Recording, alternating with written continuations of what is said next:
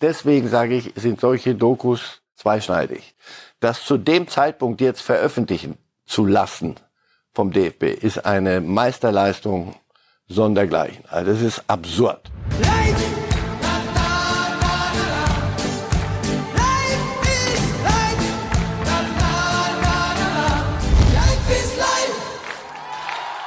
Herzlich willkommen bei Reifes Live. Heute am Freitag vor ganz entscheidenden Länderspielen. Schön, dass Sie dabei sind und uns hier folgen in der Podcast-Form. Auf jeden Fall geht's um Fußball. Und bevor wir in unsere offiziellen Themen einsteigen, begrüßen wir natürlich sehr herzlich Marcel Reif, unseren Experten. Guten Tag, Herr Reif. Guten Tag. Und möchte zum Ballon d'Or noch kurz was von Ihnen hören. Denn Ronaldo ist zum ersten Mal seit 2004 nicht dabei. Nein, nicht. Ja, das ist jetzt, ich merke jetzt schon, es wird jetzt schon die Diskussion, Messi oder Haaland. Wer hat es nach diesem Jahr mehr verdient? Der eine Weltmeister, der andere Triple Premier League Rekord pulverisiert? Haaland wird ihn noch dreimal kriegen. Ich denke, sie werden zum letzten Mal Messi ehren, der ja auch kein Hehl draus macht, dass seine Karriere jetzt aus, was immer, auströpfelt vom Feinsten in Miami und Weltmeister ist schon was. Also ich denke, Sie werden Messi das Ding geben. Und Sie würden auch das Kreuz bei Messi setzen oder sagen Sie, die Haaland-Saison war besser? Auch Weltmeister werden und etwas so erreichen und dann noch, das hat ja dann was, nochmal, bitte, das hat was von Lebenswerk. Also ich habe viele nicht verstanden, damals Messi, Ronaldo, dachte ich mir, jetzt hör doch mal auf.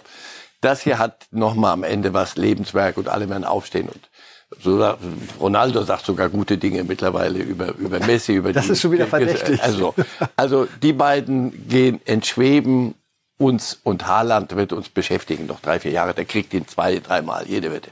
Okay, also gehen wir davon aus mal, dass am 30. Oktober dann Lionel Messi den Ballon d'Or bekommt. Aber schauen wir, wie es am Ende ausgeht. So, jetzt steigen wir ein in die Themen, dominiert logischerweise von der Nationalmannschaft zwei wichtige Spiele. Es geht um den Job von Hansi Flick. Anschließend ein bisschen Kinderfußballreform. Auch da viel Diskussion gerade. Dann schauen wir mal auf die EM-Quali. Wer kommt eigentlich alles zu uns im nächsten Jahr? Und Tuchel und Terzic, die beiden Trainer, die gerade in der Bundesliga mit Problemen zu kämpfen haben. Ja, die Nationalmannschaft wollen wir beginnen mit der überraschenden Wahrheit über die Ecken von Josua Kimmich, Herr Reif. Die haben ja ein sehr schlechtes Image, muss man sagen, die Kimmich-Ecken. Aber die sind in der, die sind toll. Ne, wie ist Ihr Gefühl? Ist Ihr Gefühl auch, die Ecken sind's nicht? Ich hatte zuletzt, im letzten Spiel, jetzt in Gladbach, hatte ich das Gefühl, dass sie eine Spur besser geworden sind. Da ist auch ein Tor gefallen nach so. einer Ecke? Und ansonsten fand ich, sind die, sind die, wurden die halt getreten. Hatte ich mir die Hand gehoben. Ich dachte, also gut, er spielt ihn nicht flach rein. Das will er zeigen. Ich verstehe dieses Zeichen immer nie. Aber Egal, ob sie auf den langen Pfosten oder den kurzen Pfosten kommen, das Zeichen ist immer das gleiche. Mir hat mal jemand gesagt, die heben die Hand, um zu sagen, jetzt kommt die Ecke. Das kann doch nicht wahr sein. Weil dies alle anderen sonst nicht merken würden. Jetzt unterschätzen wir, glaube ich, den Intellekt von dem einen oder anderen. Was wollen Sie mir über die Ecken von Kimmich sagen? Also Sie haben Fakten, doch irgendwas in der Hand. Fakten, Fakten, die wirklich überraschend sind. Also, Josua Kimmich hat in der Bundesliga 899 Ecken geschlagen. Gefühlt jede, 1000, ja. Jede 25. führte zum Tor. Und zuletzt war der Ligaschnitt jede 37. führt nur zum Tor. Also Kimmichs Ecken sind gefährlicher als die des Durchschnitts. 36 Ecken von ihm führten bisher zum Tor. Das ist der Höchstwert, den es in der Bundesliga-Geschichte gibt. Zugegebenermaßen, er schlägt auch viele Ecken, aber wir haben ja gerade gesehen, sein Durchschnittswert ist wirklich gut. Basler, der ihn stark kritisiert hat, zuletzt, ist deutlich schlechter. Bei Basler führte nur jede 35. Ecke zum Tor. Bei Kimmich, wie gesagt, jede 25.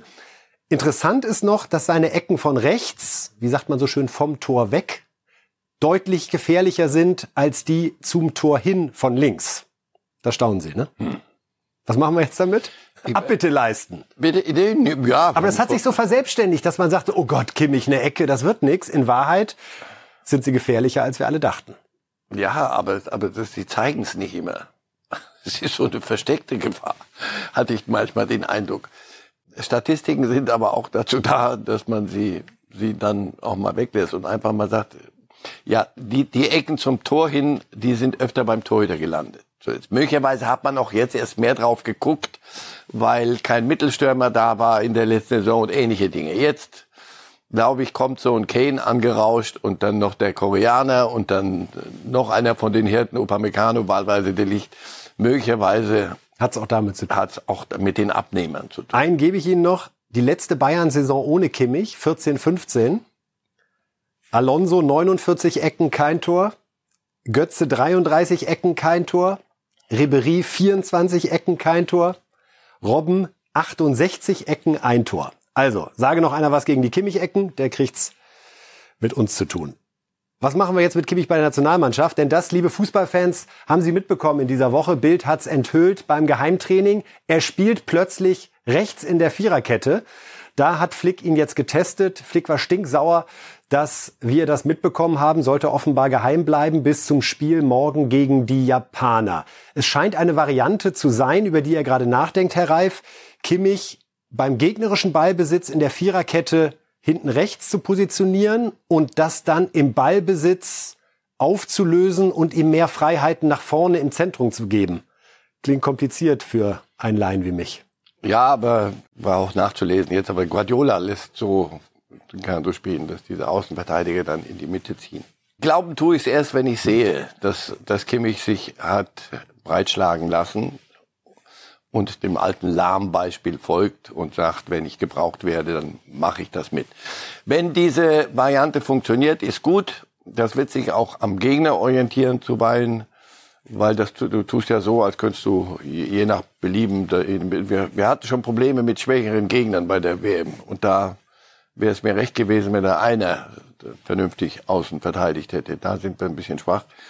Es ist denkbar. Es Aber hat es Sie überrascht, dass Flick das jetzt doch in Erwägung zieht? Ja.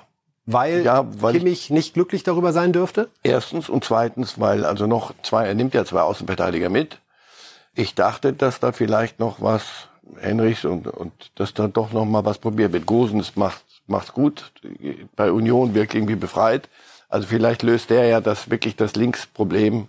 Wir schauen mal auf die Aufstellung, die Sie dankenswerterweise erdacht haben. Für da wusste ich doch nicht, was Flick alles veranstaltet. Ja, aber es geht ja aber letztendlich gut. um Ihre Meinung und nicht die von Hansi Flick. Und da haben wir eine Variante, wo Kimmich im äh, Zentrum auf der Doppelsechs steht, überraschenderweise neben Pascal Groß, dem Spieler von Brighton Hafen Albion.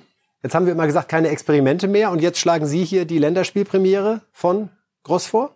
Experimente, Experimente sind es nur, wenn ich, wenn ich Dinge, merkwürdige Dinge probiere. Aber hier, das, ich weiß nicht, äh, Chan wirkt nicht in Bestform und ich, wir, wir müssen ein bisschen aufpassen, weil wenn wir immer sagen, pass auf, jetzt Schluss mit Experimenten, ich will die erste Elf sehen und die hat zu spielen. Ja, aber du, pass auf, der ist völlig außer Form, der ist halb außer Form, der ist halb angeschlagen. Also irgendwie müssen wir gucken, dass wir vom System her mal klarkommen. Das, das glaube ich, ist ein, wichtige, ein wichtiger Aspekt, was Experimente angeht. Aber von der Besetzung, also das ist ja keine, der muss ja nicht das, den Fußball neu erfinden, groß. Alles, was man aber über ihn hört, ich muss jetzt lügen, wenn ich sage, ich habe mir den jetzt zehnmal angeguckt, aber alles, was man hört, spielt der bei Brighton Hove Albion, einem Club, der der sich Mühe geben muss, um da oben mitzuhalten, das aber ganz prima macht in den letzten zwei Jahren. Und er ist nach allem, nochmal, was man hört, ein ganz wichtiger Baustein dieses, dieser Mannschaft dort. Und macht artig, anständig seinen Job, spielt in der Premier League gegen Konkurrenz, die, die ihm da sicher die Räume und die Zeit nicht so lässt, wie möglicherweise anderswo. Insofern hat er sich, hat er auf sich aufmerksam gemacht. Und wenn der in Form ist, warum soll der nicht neben, neben Kimmich eine etwas absichendere Sechs Holding, fast schon eine oh. Holding Six. Ja, weil ich lerne dazu, eine, eine Holding Six spielt. Also das halte, würde ich nicht für ein, für ein wahnwitziges Experiment halten. Da ist dieses neue Taktieren mit Kimmich da drüben, das ist, ist das eingespielt? Haben die Zeit gehabt, das alles so einzustudieren? Bin ich mal gespannt. Wir gucken noch mal auf Ihre Aufstellung, Herr Reif, wie Sie bei der Offensive entschieden haben. Kein Thomas Müller, sondern ein Viererverbund mit Sané, Gündogan, Gnabry, Havertz. Musiala fehlt verletzt aktuell, darum ist er da keine Option. Ebenso Füllkrug. Warum kein Müller? das, das, das, liebe ich so an ihn. Und dann so ein treuherziges Lächeln, weil da sonst Gündogan nicht spielen würde. Und dann, was würden Sie mir erzählen, zu Recht? Also, Müller kommt aus einer Verletzung. Müller hat erst 20 Minuten bei den Bayern gespielt.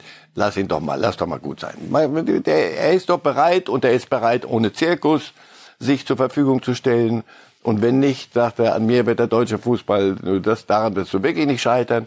Prima gelöst alles. Und Gündogan ist möglicherweise im Moment, oder letzte Saison war der mit der beste deutsche Spieler. Oder habe ich bei Barcelona gut gestartet, habe ich irgendwo was verpasst. So, Defensive riskieren wir noch mal einen Blick auf die Viererkette von Marcel Reif. Da haben wir der von Ihnen gerade schon erwähnte Gosens links, dann Rüdiger und Süle als Innenverteidiger und Henrichs, der bei Leipzig sehr gut gestartet ist, Testegen logischerweise im Tor. Ja, was ist die richtige Elf? Max Eberl, der RB-Manager, war bei uns zu Gast in der Lage der Liga und hat auch gesagt, wir brauchen jetzt Klarheit. Hören wir uns das nochmal an. Nach dem erneuten Ausscheiden bei der WM in der Vorrunde ähm, versucht Hansi sehr, sehr viel, ähm, vielleicht bei dem manchmal zu viel und man verheddert sich ein bisschen. Ähm, ich bin ein Stück weit eben bei Alfred. Jetzt ist der Zeitpunkt gekommen, wo du ein Gerüst finden musst und das war immer die Qualität, ein Gerüst zu haben, wo du dann eben die ein, zwei, drei herausragenden, ähm, ähm, besonderen Spieler mit integrieren kannst, neue Spieler integrieren kannst, aber ein Gerüst musst du jetzt finden. Jo, da absolut sagen wir, sehen wir genauso taktisch und auch nicht irgendwelche Spieler holen, die, die im Club nicht spielen oder sonst was. Das sind so Experimente, wo ich sage, also, hm, puh. Also Leistungsgedanke heißt auch für Sie nicht, wie haben die vor drei Monaten beim Länderspiel funktioniert, sondern eigentlich sind die letzten vier Wochen entscheidend. Innerhalb eines Kaders, der aber immer berufen wird, idealerweise. Ja, weil wir morgen doch Abend, wir spielen doch morgen Abend doch und nicht irgendwie... irgendwie nicht vor drei Rückschau. Monaten. Ja, und wir nehmen da was mit, da gibt's eine, ein Handicap und ein paar Punkt, Punkt Vorsprung oder irgendwas. Ganz einfach aus einem Kader und der ist, der, das ist nicht Raketenwissenschaft, sondern es ist relativ klar, wer in dieser Nationalmannschaft, das haben einige auch gezeigt, haben einige, wie ich finde, allerdings auch gezeigt, dass sie nicht zum engeren Kern mehr gehören oder überhaupt gehören. Deswegen ein bestimmter Kern und aus dem machst du, stellst du die beste Mannschaft. Und dann bist du Weltmeister. So alles ganz einfach. Oder Europameister. Absolut. Ja. Jetzt haben wir es. Die Formel nochmal schnell gelöst. Wo ist denn das Problem? Hören wir mal, was die Spieler denken und sagen. Robin Gosens sieht die Mannschaft in der Pflicht, auch was für den Trainer zu tun. Ich bleibe nach wie vor bei meiner Aussage, dass wir eine unfassbare Qualität haben. Ähm, verstehe aber auch jeden, der, der aktuell nicht so wirklich daran glaubt. Und an uns äh, liegt es jetzt, das, das zu verändern. Ähm, du hast richtig gesagt, wir müssen eine Aufbruchsstimmung erzeugen. Wir müssen wieder die Nation hinter uns bekommen. Das geht nur über Resultate, das geht nur über gute Leistung. Und dementsprechend ähm, ist sich jeder hier, und das kann ich jedem versichern, sicher in der Nationalmannschaft, äh, der Lage und der Ernst der Lage bewusst. Und wir müssen liefern und das werden wir tun. Wenn Sie mir jetzt nicht den Havertz noch dazu spielen, sondern einfach den weglassen, dann ist alles gut. Denn genau darum geht. Aber Sie werden mir Havertz und seine Äußerungen, Sie waren so allein gelassen während der WM und daran hat's gelegen. War nicht gut. Thematisieren wir das hier an der Stelle, ohne es einzuspielen. Havertz hat sich über fehlende Unterstützung der Fans beklagt. Ja, da war vieles in der Grütze. Da ging es um, um die Binde und es ging um, um viel zu viel Politik. Da hätte ich mir gewünscht, dass die, die Führung des DFB, aber zu der kommen wir jetzt auch, die ist auch im Moment sehr mit sich beschäftigt, wie mir scheint, dass die damals gesagt hätte zum Zeitpunkt X, pass auf, das übernehmen wir. Ihr kümmert euch jetzt um Fußballspielen. So, und dann hätte man gerne gehabt, dass du Japan im ersten Spiel schlägst. Woran das alles gelegen hat, mag ich jetzt nicht nochmal aufblättern. Aber bleiben Sie bei Harvards kurz. Warum Harvard. ärgert es Sie so, dass er Weil das der falsche Zeitpunkt ist. Im Moment geht es darum, Sie haben danach auch noch ein paar Spiele gehabt, die waren nur sehr schwer erträglich und haben ganz sicher nicht zu einer Euphorie im Lande und zu einer zu einem hinter dieser Mannschaft stehen geführt. Jetzt seid ihr dran. Das sagen die, der Gosens ist doch, ist der, kommt er von einem anderen Planeten oder sind die beide doch, sind doch ähnlich aus, an, an ähnlicher Stelle jetzt gerade gefragt worden. Und da finde ich das, was der Gosen sagt, richtig. Wir alle von außen dürfen gern aber auch noch hinterherrufen, ja, möglicherweise haben wir uns alle während dieser WM auch wegtragen lassen von, von abseitigen Dingen, von Themen, die wichtig, aber nicht zu diesem Zeitpunkt und nicht in dieser Wucht sind, bin ich gern bereit zu sagen, ja, waren wir alle mit dabei, irgendwie hat sich das verselbstständigt. Und ja, möglicherweise ein bisschen mehr Rückenwind von zu Hause wäre auch gut gewesen. Aber jetzt nicht einklagen, sondern jetzt liefern. Morgen Abend einfach liefern. Und danach wirst du sehen, die Deutschen die sind ein Nationalmannschaftsvolk. Das wirst du sehen, das wird sich sehr schnell, würde sich das... Würde. würde Wichtig, dass wir da noch den sich sehr schnell springen. wieder der Wind drehen. Da bin ich überzeugt von. Hansi Flick ist der Mann, auf den es jetzt ankommt als Bundestrainer. Von den letzten 16 Spielen hat er nur vier gewonnen. Und wir wollen hören, was Julian Brandt sagt, wie er ihn aktuell erlebt in dieser Drucksituation. Wie nehme ich Hansi wahr? Also ähm, ich muss sagen, ich nehme ihn, nehme ihn sehr ruhig wahr. Ähm, hat in den letzten Wochen und Monaten, glaube ich, eine Menge auf die Schnauze bekommen. Ich finde, er macht sensationell momentan. Er ist sehr klar in seinen Ansprachen. Ich glaube auch, äh, dass er ganz genau weiß, was er möchte und was er will, was er verlangt. Ähm, das bringt er so rüber. Ähm, ich, meiner Meinung nach hat er das in den letzten Wochen und Monaten auch so rübergebracht. Aber klar, jetzt äh, schaut man natürlich äh, auch von außen nochmal noch mal genauer drauf. Brandt erlebt ihn klar, na hoffentlich. Keine Experimente, nicht nochmal eine Taktik probieren, nicht eine Dreierkette probieren, wo sich die Mannschaft offenbar völlig unwohl fühlte. Nicht irgendwelche Spieler holen, von denen du dich fragst, mal, wieso hat's den da jetzt hin, hin verschlagen? Jetzt, jetzt kommt ja konzentriertes Durchziehen. Er hat doch nicht alles verlernt. Also pass auf, der, der hat doch ein paar Dinge gewonnen im Leben. Das Six, Six Truppel, tralala, mit, mit, einer, mit einer Auswahl von Topspielern Bayern. Und Nationalmannschaft ist eine Auswahl von Topspielern. Hat er alles richtig gemacht? Das könnt ihr euch alle dann in dieser Doku angucken, ob da wirklich alles so funktioniert hat. Bei der Doku muss ich einmal einhaken, Herr Reif, weil es werden jetzt ja nach und nach mehr Szenen bekannt. Und ich habe mittlerweile Bilder gesehen, wo ich teilweise wirklich erschrocken bin, wie leblos dieses ganze Team wirkt.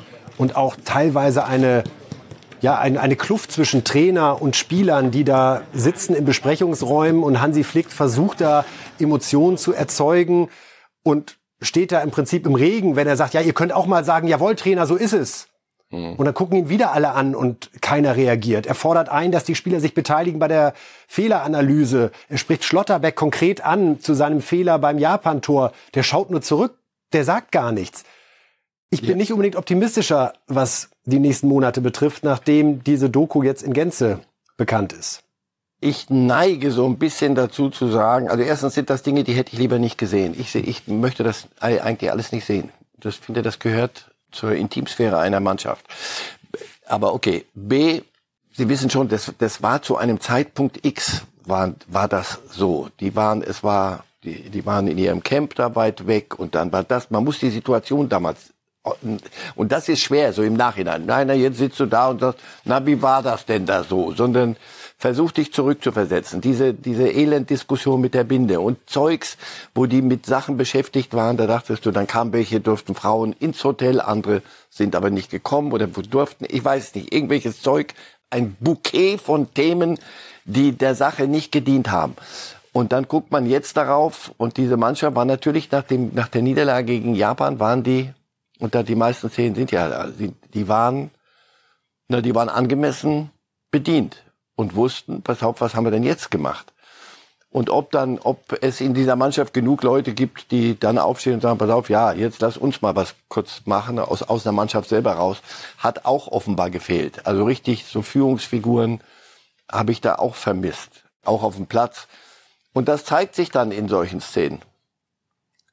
Bekannt wurde jetzt auch, dass Hansi Flick das Bild der Wildgänse bemüht hat, die im Verbund fliegend 70 Prozent mehr Reichweite erreichen. Ich weiß, was Sie jetzt sagen wollen. Wären Sie Weltmeister geworden, würden wir jetzt alle in Graugans Verkleidung so, durch die Gegend laufen. Sofort so wirkt es halt eher grau jetzt. als. Und deswegen sage ich, sind solche Dokus zweischneidig. Das ist, das nützt niemandem. Und das zu dem Zeitpunkt jetzt veröffentlichen zu lassen vom DFB ist eine Meisterleistung sondergleichen. Also das ist absurd dass wir wirklich über Graugänse reden und die, wenn der morgen Abend nicht anständig gewonnen wird gegen Japan, hast du eine Trainerdiskussion ein paar Monate bevor hier die, die, die Eröffnungszeremonie von der EM stattfindet. Also das ist alles Hanebüchen, wie ich finde. Ja, aber wie Sie selber sagen, Graugänse sind lustig, alles ist lustig. Ich kann Ihnen sagen, im Himmel ist Jahrmarkt. Wenn ich damit äh, gerade recht habe und wir 2,50 Euro irgendwo gewinnen, dann sind wir, sagen sie auch, klar, super, Jahrmarkt, Himmel, der hat völlig recht, wenn es noch so ein Schwachsinn ist. Graugänse sind gut, wenn sie fliegen und ans Ziel kommen. Wenn du nach der Vorrunde mit der Gruppe abschmierst, nach Hause fliegst, nach Hause fliegst, haha, und zwar ohne Verbund, sondern weiß ich nicht. Und dann und vier Jahre davor in Russland noch eine WM zu bieten hattest, Das alles macht Graugänse dann im Nachhinein fürchterlich. Und für mich im Moment so alles so fremdschämig. So, ich möchte so, wie spielt ihr morgen? Spielt Kimmich jetzt rechts, hinten oder nicht? Das würde ich gerne, damit würde ich mich gerne beschäftigen. Aber so Tut mir leid, dass ich Ihnen den Exkurs in Richtung Graugänse Nein, an der Stelle der, nicht ersparen der, konnte. Der, der, Typ muss man darüber reden. Wenn sie so vorgeführt werden, die Graugänse, musst, musst du darüber reden jetzt. Doch klar. Oder pass auf, ich hoffe, sie gehen ins Nest oder wo immerhin Graugänse gehen wenn gewonnen ist am Samstag und dann möglichst auch noch gegen Frankreich. Wünschen wir uns den Graugans-Jubel vielleicht ja. gegen Japan im Wie Verbund, in Flugformation. Mhm. Das wäre selbstironisch, originell und würde zeigen, dass wir getroffen haben. Ja. Was glauben Sie eigentlich zum Abschluss zu diesem Block Deutschland-Japan? Wie geht's aus? Ich tippe 2-0, weil ich mir anders nicht vorstellen kann. Ich weiß allerdings. Das sagen wir jetzt aber seit vielen Monaten, dass ja, wir uns ja, eigentlich nicht anders vorstellen können, dass so, wir gewinnen. Das ist ja das Problem. Wenn wir, wenn wir Andorra wären, dann könnte man sagen, du, jede, jedes Tor, das wir mal schießen, so alle vier Jahre, ist, äh, da flaggen wir die Straßen. Aber du bist Deutschland und du bist international zu einer Witznummer geworden in den letzten Jahren. Es ist so, Nationalmannschaft. Und deswegen, aber bist immer noch Deutschland und siehst sie am Wochenende kicken und siehst sie anderswo kicken, zwischen Barcelona und sonst wo. Und dann kommt dann sowas bei rum. Deswegen, ich kann es mir nicht vorstellen. Ich weiß nur, Japaner sind notorisch, deswegen spielen ja einige in der Liga, sind diszipliniert, die wissen, um was es geht, die rennen bis zum Schluss. Und wenn du denen nicht zeigst, gut, Japan, ihr seid nicht schlecht, aber wir sind doch noch entschieden besser, dann hast du Katra 2.0. Und das mag ich mir lieber nicht vorstellen. Am Montag dann bei Reifes Live die Auflösung, wie es gelaufen ist gegen Japan. Marcel Reif hat es gerade schon kurz angedeutet. Die Reform des Jugendfußballs schlägt hohe Wellen in dieser Woche. Äh, worum geht's im Kern? Ab der kommenden Saison wird es Pflicht, es wird teilweise schon so praktiziert in manchen Verbänden, aber Pflicht, dass es in der G, F und E-Jugend, das sind also die jüngsten, keine Ergebniserfassung mehr gibt. Es gibt weiter Wettkampfspiele, aber die Ergebnisse werden hinterher nicht dokumentiert und in Tabellen zusammengeführt. Und auch in den Top-Ligen der A- und B-Jugend national wird es keinen Abstieg mehr geben für alle Teams, die ein Nachwuchsleistungszentrum haben. Und das sind natürlich die besten Teams mit den vermeintlich besten Fußballern. Dort also keine Sorge mehr vor einem Abstiegskampf. Dazu hat sich jetzt Hans-Joachim Watzke sehr aufwühlerisch wenn man das so sagen kann, geäußert, was insofern bemerkenswert ist, weil er ja erster DFB-Vizepräsident ist, also insofern Teil dieser Reform. Er sagte, unfassbar und für mich nicht nachvollziehbar. Wenn du als sechs, acht oder neunjähriger nie das Gefühl hast, was es ist, zu verlieren, dann wirst du auch nie die große Kraft finden, um auch mal zu gewinnen. Wenn wir Angst haben, dass ein Achtjähriger komplett aus dem Lebensgleichgewicht geworfen wird, weil er mal 5 zu 0 mit seiner Mannschaft verliert, dann sagt das auch sehr viel über die deutsche Gesellschaft aus. Wo stehen Sie, Herr Reif, beim Thema Kinder- und Jugendfußballreform? Jetzt müssen wir mir fair werden. Journalistisch Sind müssten wir. wir. die eine Seite, die andere Seite. Jetzt müssten wir Wolf hören, der das Ganze nochmal genau. erläutert. Genau. Hannes Wolf, der das begleitet, sagt, es soll weniger Leistungsdruck geben und mehr auf Spielformen gesetzt werden, um Spielerinnen und Spielern mehr Spielanteile zu geben und sie individueller entwickeln zu können, ohne dass immer alles zum Beispiel einer Tabelle untergeordnet wird. Und ich versuche das sehr, sehr wertfrei so wiederzugeben. Mir war das so ein bisschen arg populistisch und äh, so vom Stammtisch geflogen, das, was Watzke da gesagt hat.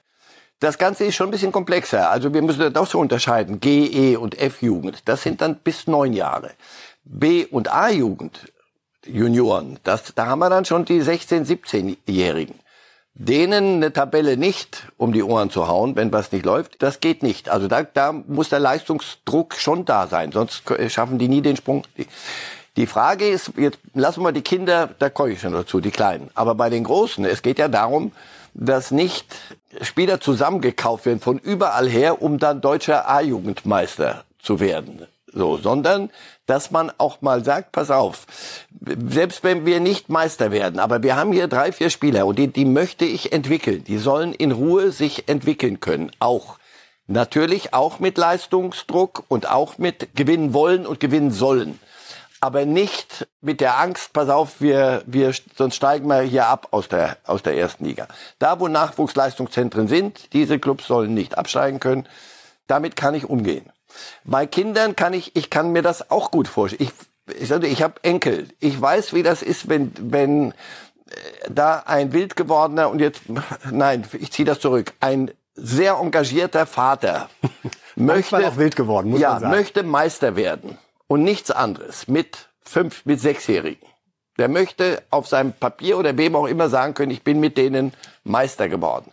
Dann spielen nur die allerbesten und die anderen, die auch mitkicken wollen noch, die spielen nur dann, wenn es schon 8-0 steht. Und das ist nicht gut für, für Kinder. Deswegen, ja, die müssen lernen zu gewinnen und zu verlieren. Fußball ist heulen, wenn du verloren hast und lachen, wenn du gewonnen hast. Das gefällt. Deswegen bin ich immer gern mit meinen Söhnen zum, zum, zum Kicken gegangen. Weil da hatte ich's pur. Und nicht, da haben wir nicht sehr wenig über Saudi-Arabien und, und Viererketten gesprochen, sondern einfach, wenn du gewinnst, lachst du, wenn du verlierst, heulst du. Und diese Möglichkeit Kindern zu geben, vielen, weil manche sich dann auch entwickeln und den nächsten Schritt machen. Einer, der mit, mit sechs noch nicht so gut ist, ist plötzlich mit neun, macht einen Schritt.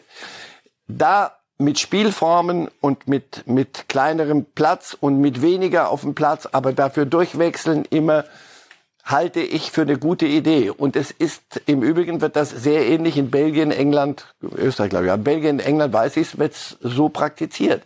Und deren Nachwuchs ist ja nicht der schlechteste, was man so hört später, wenn man die Erwachsenen äh, rumtouren sieht. Also das Ganze ist komplex.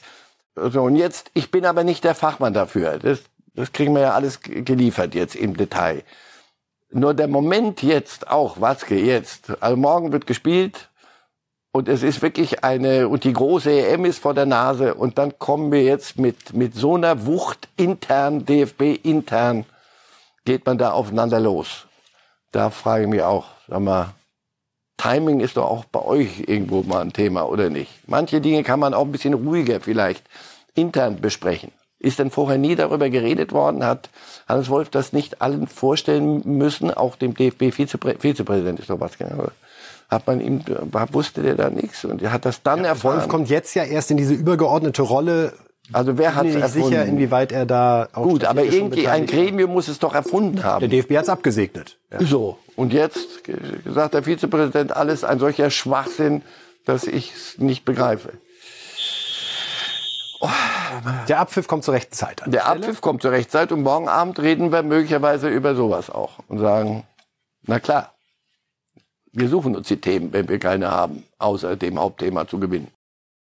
Schauen wir doch einfach mal voraus auf unsere wunderbare Europameisterschaft, liebe Fußballfans. Nicht vergessen, vielleicht haben wir wieder Sommermärchen im kommenden Sommer. Und wenn es auch aktuell nicht danach aussieht, dass die Leistungen unserer Nationalmannschaft so richtig Vorfreude wecken, so wird es ja in jedem Fall eine riesengroße Party hier bei uns im Land. Und insofern lohnt sich schon der Blick mal auf das, was sich sonst so in der Quali tut.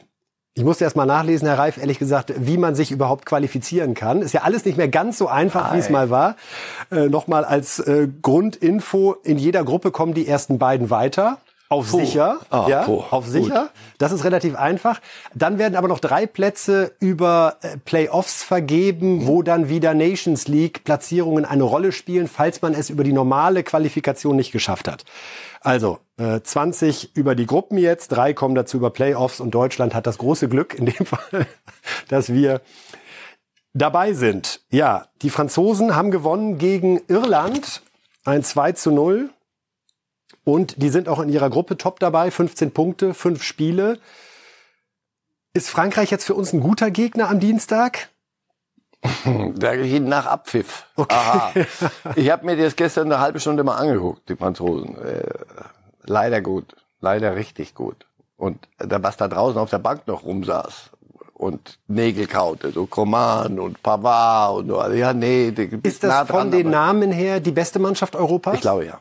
Ich glaube ja, weil einige Junge nicht mehr so jung sind oder alt genug sind jetzt und die Alten, so Giroud, turnt da immer noch rum und ist ein richtig guter Mittelstürmer.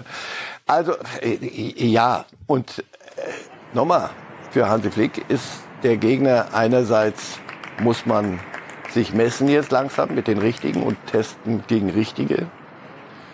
Und B, wenn schief geht. Und das kann Ich weiß nicht, ob die Franzosen Lust haben auf so einen Kick. Wo es für sie um nichts geht. Also die Quali war jetzt, jetzt haben sie Pause. In Dortmund, 50.000 ja, ja, klar. Zuschauer, da ja, kann sich klar. auch Und die schreien dann rum und dann gewisse äh, Freude ergeben. So, und dann sagt so ein Mbappé, du, ich muss mich auch noch ein bisschen warm laufen jetzt äh, Real. So. Also hängt sehr von den Franzosen ab. Wenn sie, wenn sie volle Kapelle machen, wird es ein hochinteressantes Spiel und das wird dann ein Test und das kann so oder so ausgehen, merkwürdigerweise. Also Frankreich in Gruppe B mit 15 Punkten bestens unterwegs aus fünf Spielen. Wie gesagt, als große Nation kann man es eigentlich bei diesem Modus gar nicht schaffen, die Europameisterschaft äh, zu verpassen. Holland mit äh, sechs Punkten aus drei Spielen gestartet. Jetzt gab es ein 3 zu 0 gegen Griechenland. Und da saß einer auf der Bank, der gerade auch bei Bayern auf der Bank sitzt. De Licht, obwohl er wieder topfit ist. Haben Sie eine Erklärung dafür, warum dessen Stern gerade tendenziell eher sinkt als steigt, sowohl bei der Nationalelf als auch bei den Bayern?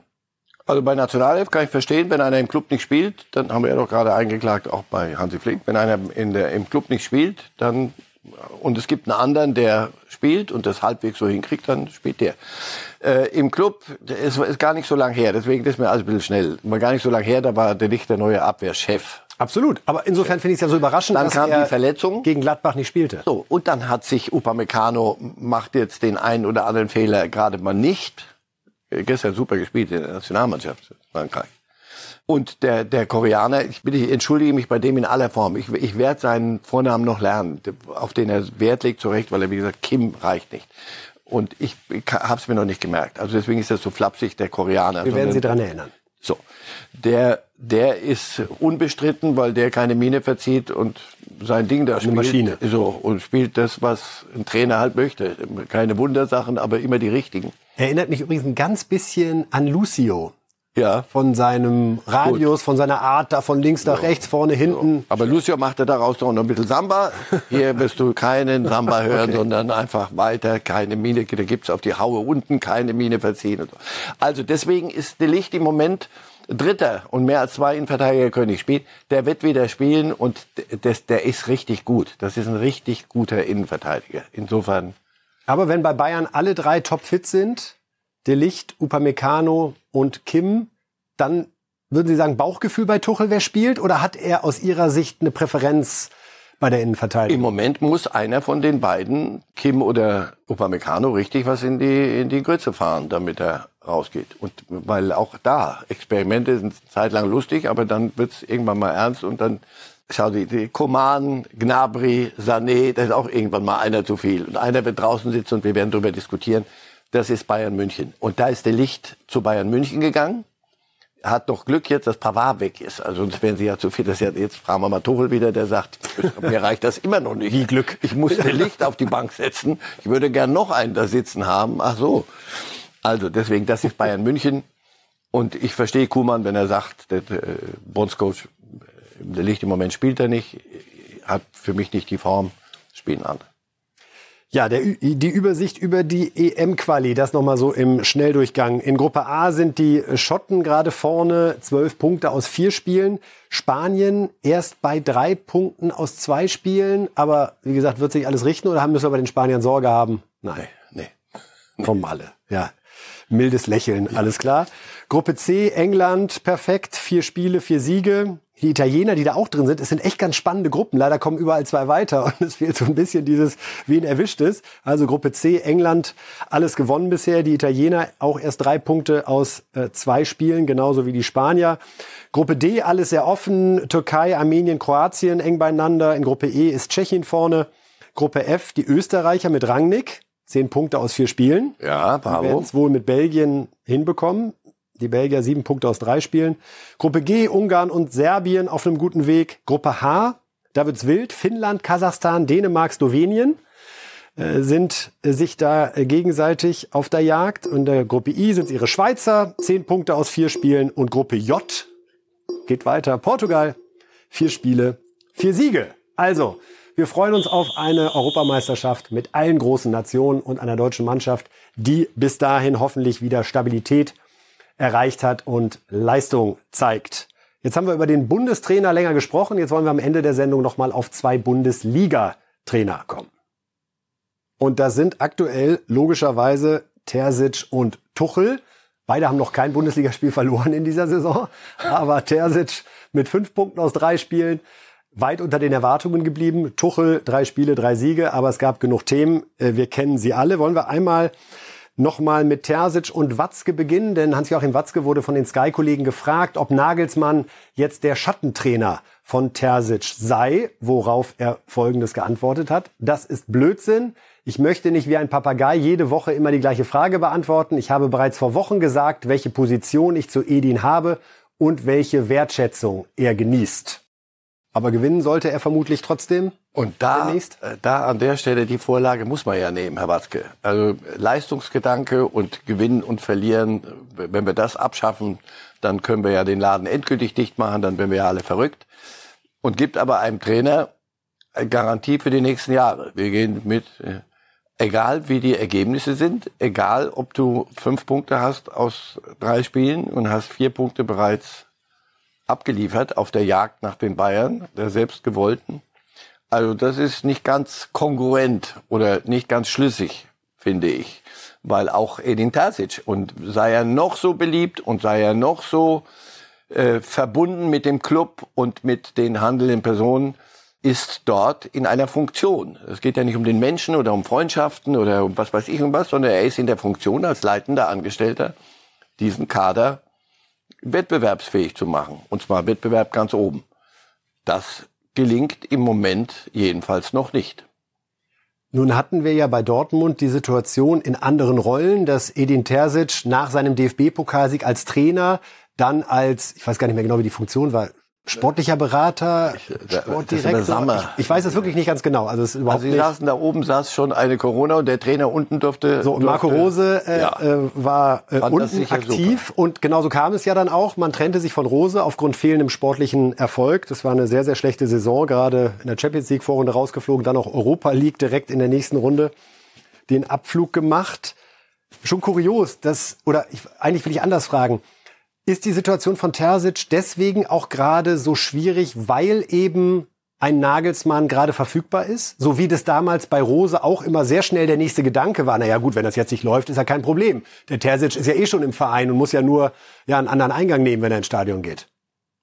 Ja, aber das, das will ja niemand. Es will, wollte damals auch niemand. Die haben nicht Marco Rose geholt, und, um zu gucken, wie performt er denn, wenn die bei, da oben rumsitzen, sondern die haben den geholt, weil sie von ihm überzeugt waren. Und als dann, als es nicht funktioniert hat in manchen Dingen, haben sie gesagt, na, wir haben ja hier eine Lösung. Dass das die, die Arbeit für den da unten nicht erleichtert, weil wir, wir und alle anderen natürlich selbstverständlich diese Themen äh, immer wieder äh, diskutieren, zu Recht. Und jede Kamera, nach, wenn einer drüber geht, dann geht die Kamera hoch und da oben sitzt wieder und schaut sich das interessiert an. Nagelsmann sitzt jetzt wenigstens nicht, nicht da oben. Aber schau dir, das ist doch nichts Neues. Das ist doch jeder, jeder Trainer, Terzic und XYZ. Nagelsmann ist, im, ist ein hochbegabter deutscher Trainer, der im Moment nichts zu tun hat. Oliver Glasner ist ein hochbegabter österreichischer Trainer, der nichts zu tun hat gerade. Aber das ist doch klar, das Hansi Flick, der, auch da, der muss gar nicht da oben sitzen die schweben thematisch drüber. Solange es eine Alternative, wenn es alternativlos ist, das will ja Matzke offenbar uns einbläuen. Das ist alternativlos. Ihr könnt noch so oft da oben hingucken, wer da sitzt oder nicht sitzt oder schwebt über dem Stadion. Terzic bleibt. Das halte ich für Wahnsinn. Das wird es nicht geben, wenn, wenn, wenn die Ergebnisse ausbleiben. Aber dass ein Nagelsmann für jeden Trainer, wenn er denn bei einem Club ist, der für Nagelsmann in Frage käme, ist für jeden Trainer eine, nicht Bedrohung, aber eine Alternative. Was macht Hans-Joachim Watzke, falls bei Dortmund und der Nationalmannschaft Handlungsbedarf entstehen sollte? Er ist ja auch beim DFB eine äh, sehr einflussreiche Figur und wird gemeinsam mit Präsident Neuendorf und Sportdirektor Rudi Völler sicherlich dann über dieses Thema diskutieren und es auch entscheiden. Und er findet, Nagelsmann ist der beste Trainer, der derzeit auf dem Markt ist. Terzic Bundestrainer und Nagelsmann, dann bleibt Terzic für ewig mit das ich eher verbunden. für einen unwahrscheinlichen Ausgang der Debatte. Aber ist schon eine ungewöhnliche Konstellation, dass Hans-Joachim Watzke möglicherweise an zwei Stellen dann gefragt ist, zu entscheiden, wer übernimmt hier und dann abzuwägen, Schubst sich den Nagelsmann jetzt nach links oder nach rechts? Und nochmal, wir hoffen an der Stelle, Ich und das meine ich wirklich sagen. ernst, wir hoffen, dass Hansi Flick gewinnt und Bundestrainer bleibt. Wir wünschen Edin Terzic alles Gute So mit dem BVB. Trotzdem, logischerweise, liegt diese Konstellation auf dem Tisch und es ist auch, finde ich, legitim, darüber zu diskutieren. So, und wir tun die zur Wiedervorlage, wenn es soweit ist. Aber im Moment würde ich sagen, lass, lass Terzic noch machen. Nur er wird liefern müssen jetzt. Und da steht, jetzt Watzke hat das nochmal wiederholt jetzt hier, haben wir doch gerade gelesen, da dem steht entgegen, egal, der bleibt mein Trainer. Das, das müssen wir diskutieren im Moment. Und dann, Gleichzeitig ist es, finde ich, aber auch schwierig für einen Verantwortlichen eine andere Antwort auf so eine Frage zu geben. Ohne dass wir hier sagen, guck aber mal. er hat doch ange wer, wer wer hat denn angefangen? Du hast angefangen. Er hat doch angefangen. Er hat als erster gesagt, pass auf, ihr könnt machen, was ihr wollt. Terzic, mit Terzic gehen wir egal. Und zwar bevor mal ein, das eine oder andere Unentschieden die Stimmung verdorben hat. Mit dem gehen wir in die nächsten Jahre. So etwas ungefragt und ohne Zwang zu sagen, schafft Gesprächsthemen. Bei Bayern ist es gerade ganz ruhig geworden. Man hat das Gefühl, da hat man von einem Tag auf den anderen die Sebener Straße Da droht ja auch nicht Nagelsmann. Das nicht. Gleichwohl war die Unruhe ja schon bemerkenswert. Trotz drei Siegen in drei Spielen. Aber logisch dieses Transferfinale, wo dann unterm Strich der ein oder andere Abgang zu viel und der ein oder andere Zugang zu wenig stand, hat zu Recht auch dafür Gesprächsstoff gesorgt. Glauben Sie, die Bayern sind gerade richtig glücklich, dass dieses Länderspielbreak kommt und auch gerade Thomas Tuchel nicht jeden zweiten Tag eine Pressekonferenz geben muss, wo man ihm das alles wieder unter die Nase reiben kann, sondern ein bisschen die Beruhigung der aktuellen Lage und sagen, ey, guck doch mal auf die Tabelle, äh, was wollen wir eigentlich? Ja, also wenn Ja. man mit drei Siegen startet, kann Und zwar mit Spielen, die nicht doll waren. Und deswegen, was ist denn, wenn sie auch noch gut spielen? Dann haben wir aber jetzt schon neun Punkte. Das ist ja das, was die Konkurrenz zur Kenntnis Zum Glück muss. gab es die Kimmich-Ecke, Herr Reif, gegen Die Gladbach. Kimmich-Ecke, ich sag ja, die unterschätzte Mensch. Ja, und Tuchel wird auch froh sein, weil er sagt, er wird jetzt nicht zum 250. Mal zur Holding Six gefragt. Ich habe mir vorgenommen, ihn das zu fragen in, in Kürze mal, ich mache für die Schweizer Kollegen, äh, bin ich im Stadion, wenn die gegen Manchester United spielen und möglicherweise kriegen wir ein Interview und ich habe mir vorgenommen, als erste Frage, wer spielt heute die Holding Six? Und, was ich mich und wie, lösen, wie lösen Sie das Problem? Kann er sich jetzt natürlich gut darauf vorbereiten. Ich glaube, in zwei Wochen ist das. Also, Ba- um die Bayern müssen wir uns im Moment keine, keine großen Sorgen machen. Da sind Nein. Anderswo ist mehr Thema. Morgen ist Nationalmannschaft gegen Japan. Was wünschen wir uns? Wir wünschen uns Tore nach Kimmich-Ecken von rechts. Wir Ja, wünschen uns, dass von, von links, vielleicht Sané die Ecken schießt Ja. und hinterher die Wildgänse sich Aber aufmachen sowas von, Richtung Titel fliegen. ja. Also, wir drücken ernsthaft die Daumen. Es ist die Nationalmannschaft, es ist die Mannschaft, die wichtigste in unserem Land. Und es ist wichtig für unser Fußballgefühl, dass diese Mannschaft erfolgreich ist. Denn dann können wir uns auch alle auf die Euro freuen. Herr Reif, vielen, vielen Dank. ja. Und dann sagen wir Tschüss für heute. Wir gucken Länderspiel am Samstag und dann gibt's Reifes Live wieder am Montag um 10.30 Uhr. Machen Sie es gut. Ein schönes und hoffentlich erfolgreiches Wochenende aus deutscher Fußballsicht. Bis dahin.